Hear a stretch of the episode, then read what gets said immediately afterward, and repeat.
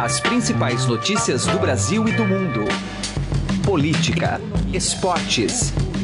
Informação com a credibilidade do maior jornal do país. Estadão Notícias. Olá, tudo bem com você? Eu sou Emanuel Bonfim e está começando a partir de agora mais uma edição do Estado Notícias, nosso podcast com análises, entrevistas e informações sobre os temas mais importantes do momento no Brasil e no mundo.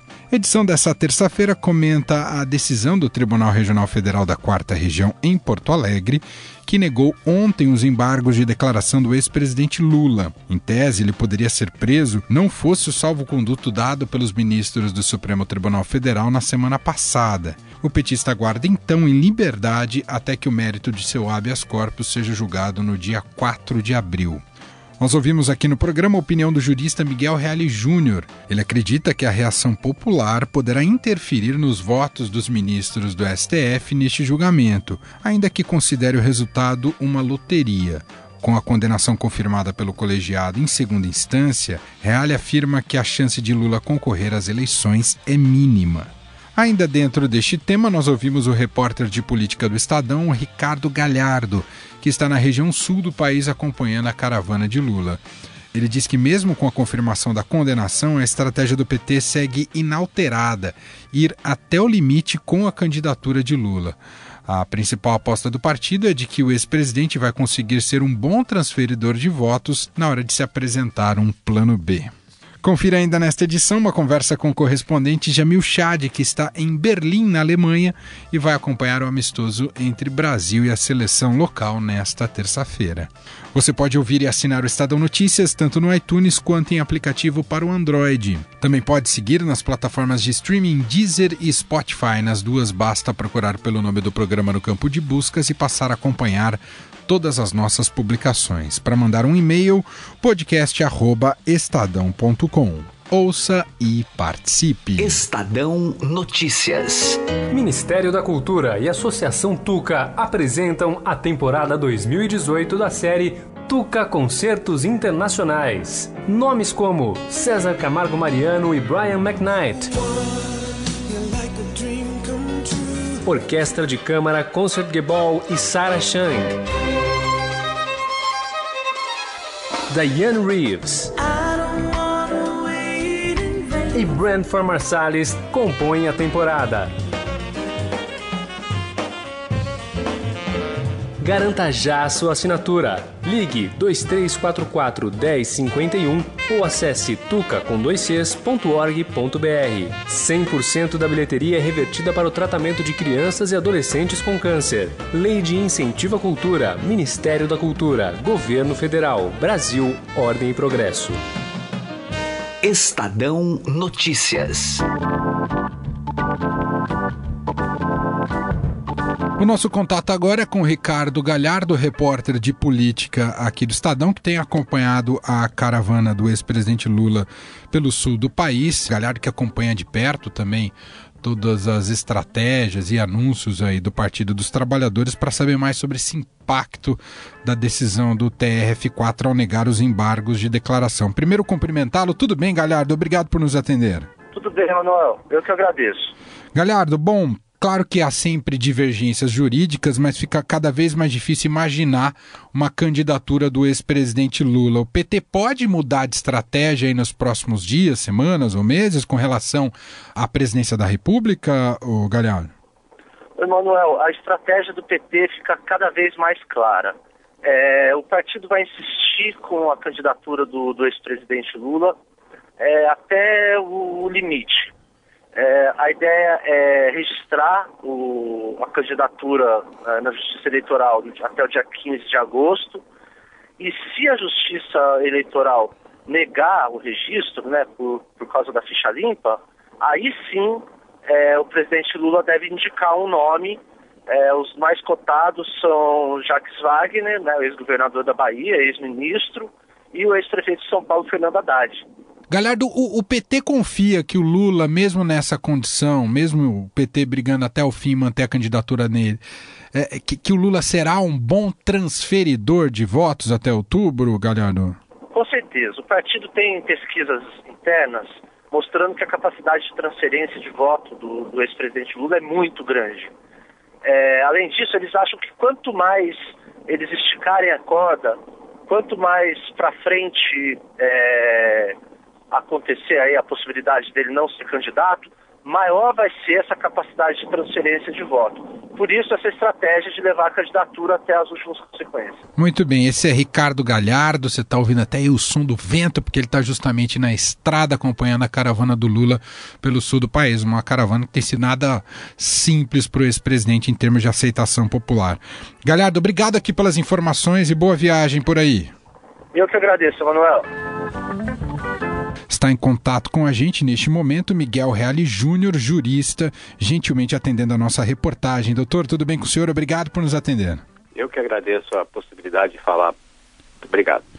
Doutor, ah, com essa decisão do TRF4, a pressão aumenta consideravelmente sobre os ministros do Supremo Tribunal Federal, doutor? Eu creio que o que está uh, tendo um grande reflexo uh, na decisão é a reação popular e, ao mesmo tempo, estas ações que foram propostas deste habeas corpus pedindo a extensão do princípio Lula para outros casos, até mesmo o Gedel eh, Vieira solicitou a, a extensão do, do, do, princípio Lula, uh, o Palocci também estava pretendendo isso, ou seja, há uma, uma grande pressão popular e, por outro lado, a decisão que foi tomada na semana passada de conceder a liminar garantindo a liberdade até o julgamento do mérito, ela é esdrúxula, ela é inusitada, é? E isto causa, sem dúvida nenhuma, a sensação da população de que o Supremo Tribunal Federal cede eh, privilégios a, a, poderosos. Portanto, eh, tudo isto eh, vem contra a, a, a ideia de que o Supremo Tribunal Federal vá conceder o habeas corpus uh, existe a posição uh, nuclear nessa questão, que é, é, a de Rosa Weber, que tem entendido não votar contrariamente à sua posição, até mesmo, decisões que sejam concretas, particulares ao, em habeas corpus, e não uma decisão em abstrato. Portanto, a expectativa é, é sem dúvida nenhuma, ainda uma, uma loteria, mas é, tende, a meu ver, no sentido da rejeição do habeas corpus. Agora, doutor, uh, como é que o senhor vê, enxerga a possibilidade de candidatura do ex-presidente Lula uh, no final do ano, a partir de agosto, quando há o registro da, oficial das candidaturas? Essa chance uh, diminuiu ele, por se tornar uma ficha suja? Há alguma, algum horizonte possível para o Lula em é, termos de eleição? É, é mínimo o horizonte, é mínimo o horizonte que permite que ficha suja seja candidato. Eu tenho a, convicção, uh, com base em decisões anteriores do Tribunal Superior Eleitoral, que qualquer uh, inscrição dessa candidatura será afadada ao insucesso. O próprio PT já fala em plano B, plano C, ou seja, não existe essa possibilidade dessa candidatura e seria desgastante para o partido ter uma candidatura que vai ser fadada ao insucesso e ter de uma hora para outra que tentar reverter os votos do seu eleitorado para um candidato tirado do bolso do colete na última hora. Então, eh, vai tentar eventualmente trabalhar uma opção B ou C em substituição ao, ao nome de, de Lula. Acho muito difícil, acho até que existe uma outra questão que o tribunal ainda não decidiu, o ministro Luiz Fux, presidente do tribunal, já falou sobre isso, no sentido de que mesmo quem é processado não poderia ser candidato à presidência da República, porque isso foi vedado para a assunção do Renan Calheiros, quando presidente do Senado, à, à presidência da República, porque ele era processado. Você precisa ver se isso se estende efetivamente a outros casos.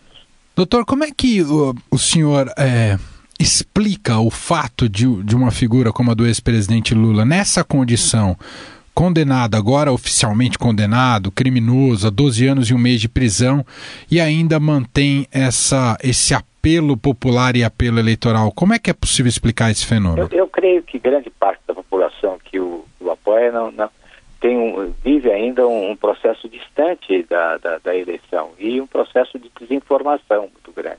Né? O país está dividido, não está só dividido entre, entre Lula e não Lula, entre suma Lava Jato não Lava Jato, ele está dividido também geograficamente entre norte, no mais nordeste e, e sudeste e sul, né? e, e, portanto, uma, uma, grande margem da população ainda efetivamente não refletida sobre o processo eleitoral e tudo mais, se vê que no sul, pelas reações ocorridas no Rio Grande do Sul, há, há todo um processo de conscientização muito maior, e isto vai por força de decantação, isso vai caindo, vai, vai ao longo do processo, é muito cedo ainda para estarmos pensando em resultados ou em pesquisas com veracidade, é, esse, esse, processo de divulgação dos fatos que levaram efetivamente Lula a não só apenas ser condenado, mas a estar respondendo por seis mais outros processos criminais, né? é, um cada um mais grave que o outro. Basta ver que hoje se decidiu no processo do quadrilhão do PT que envolve as contas no exterior, tá? da conta amigo com 50 milhões de dólares no exterior, tudo isto é, ainda não é, é, objeto de conhecimento e de é, revelação que será feita, sem dúvida nenhuma, ao longo da campanha eleitoral, é, seja por televisão, uh, outros meios de comunicação. Então, é muito cedo porque grande parte da população ainda não está ligada no processo eleitoral. Doutor, a gente se acostumou tanto a notícias extraordinárias, impactantes, graves no Brasil nos últimos tempos, que às vezes talvez a gente não dê real peso e valor de uma decisão como essa de hoje do TRF4. Como é que o senhor avalia o fato de um ex-presidente ser confirmado em segunda instância, em órgão colegiado, culpado, criminoso e, e em tese poderia ir até para a prisão, doutor? É, é, eu vejo é, que é, o, país não pode, pessoas não podem ter uma ter na sua frente uma corrupção boa uma corrupção ruim. A corrupção ruim é do meu adversário político, a corrupção boa é aquela do, do meu, do meu partidário político. Né? Na verdade, ter a, a aprovação da corrupção do, do, do Lula é, é, uma indiferença moral. É, é dizer que a honestidade é, tem cor, a honestidade é, e que a desonestidade também. Portanto, não é desonesto o Lula, mas é, é, é desonesto o Michel Temer, quando os, os fatos são, podem ser graves e, e igualmente. Ou seja, é, seria uma insensibilidade moral da população virar as costas para um fato como esse e para os outros fatos, que não só a questão do triplex, é, mas todos os outros fatos em que o presidente está tá envolvido, ou ex-presidente está envolvido, são fatos muito, muito graves, porque se disseminou se criou uma, uma, uma corrupção sistêmica e se criaram subsistemas. Ou seja, eu, eu me corrompo e permito que os outros se corrompam também.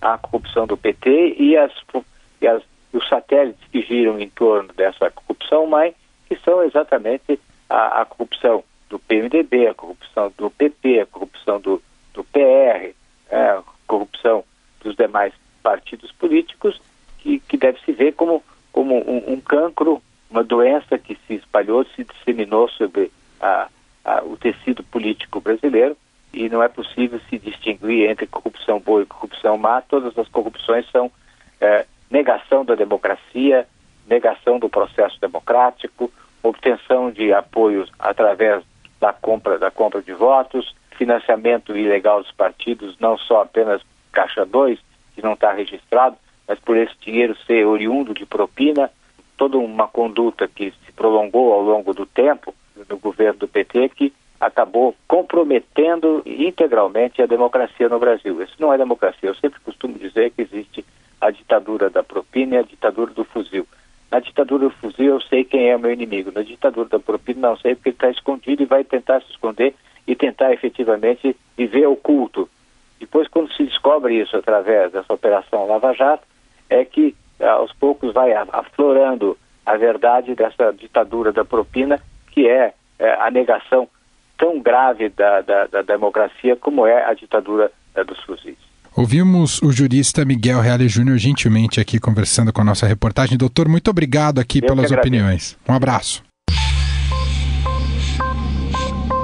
Direto ao assunto, com José Neumann e Pinto.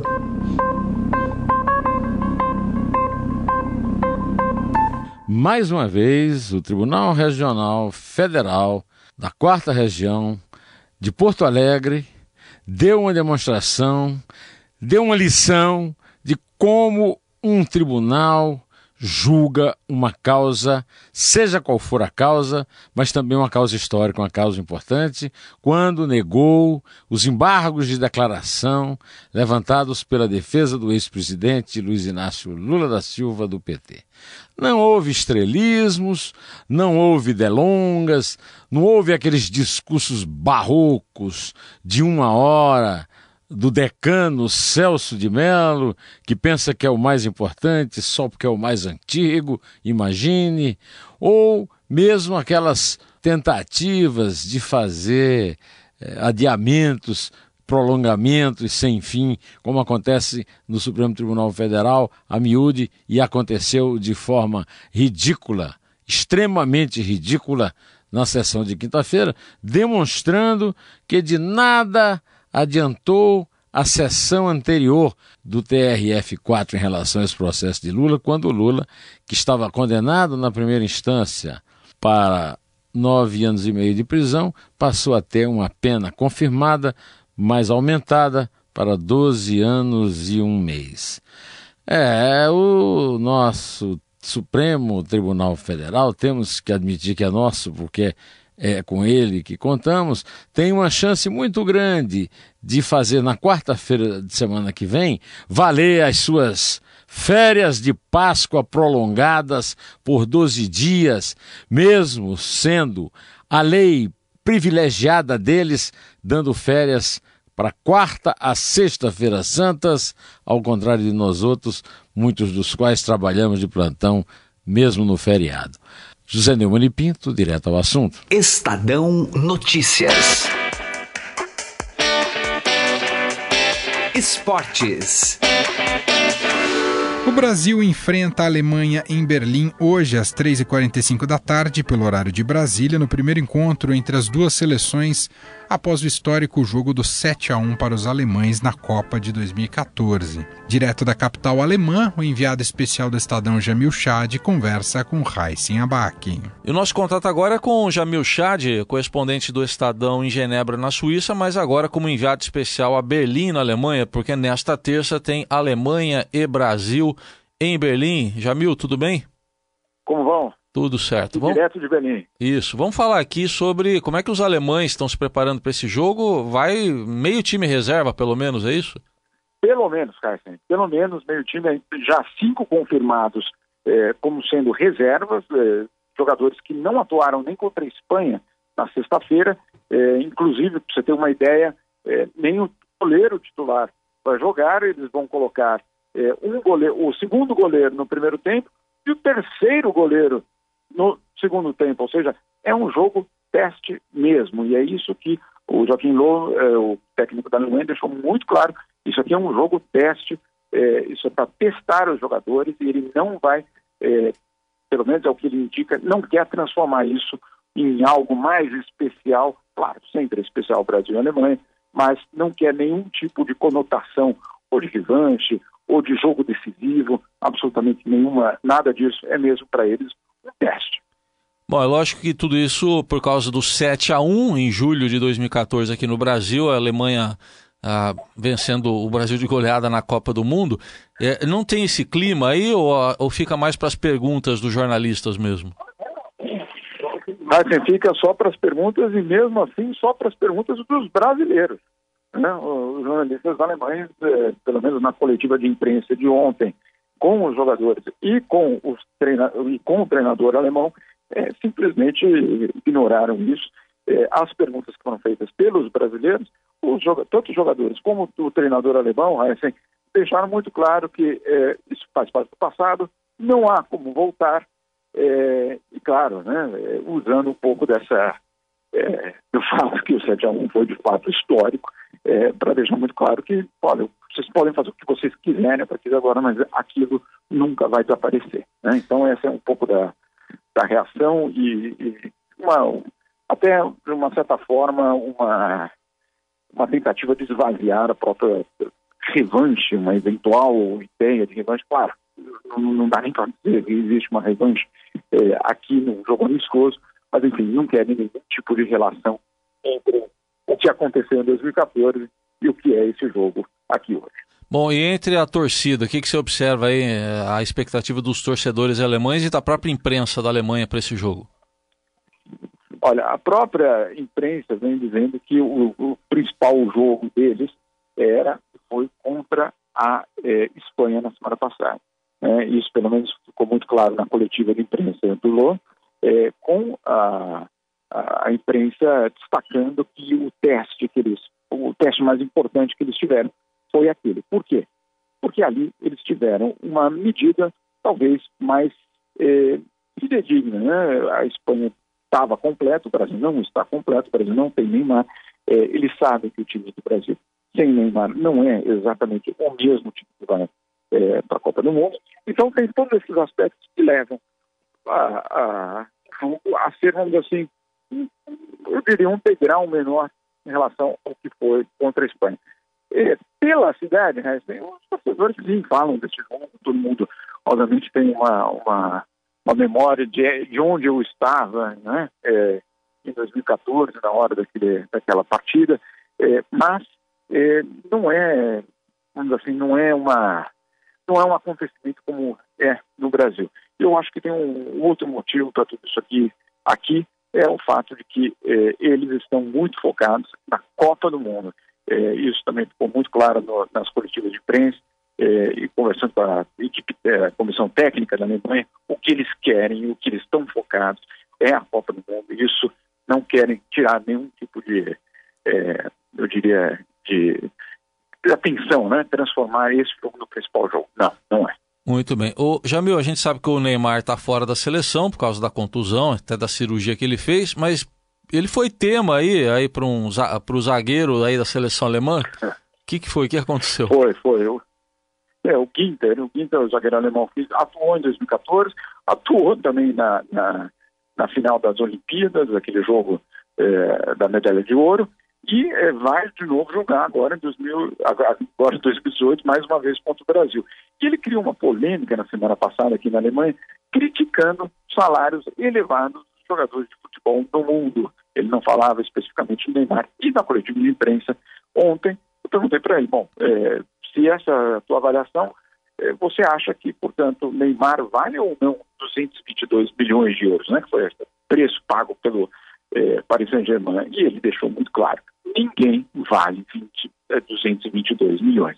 E ele até falou, nem eu, é, meu preço foi 17 milhões, eu acho que nem eu tenho esse valor. Então, obviamente, alguém que tem uma outra concepção, é uma concepção que, óbvio, aqui na Europa vem gerando muita polêmica, Raio. Tá certo. Só para fechar, Jamil, primavera alemã, o Brasil vai enfrentar uma temperatura baixa ainda assim?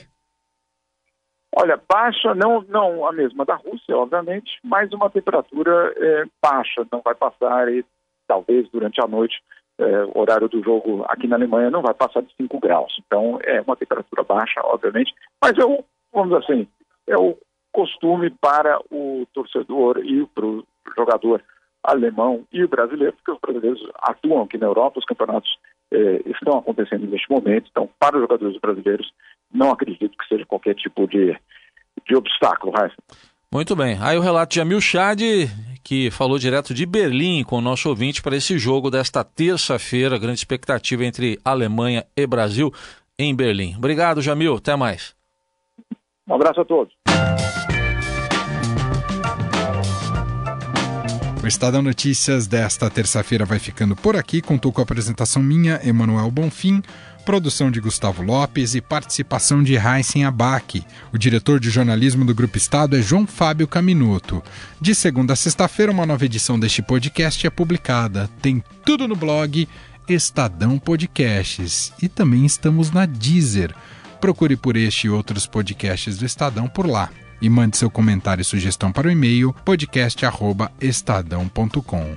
Um abraço para você, uma excelente terça-feira e até mais. Estadão Notícias.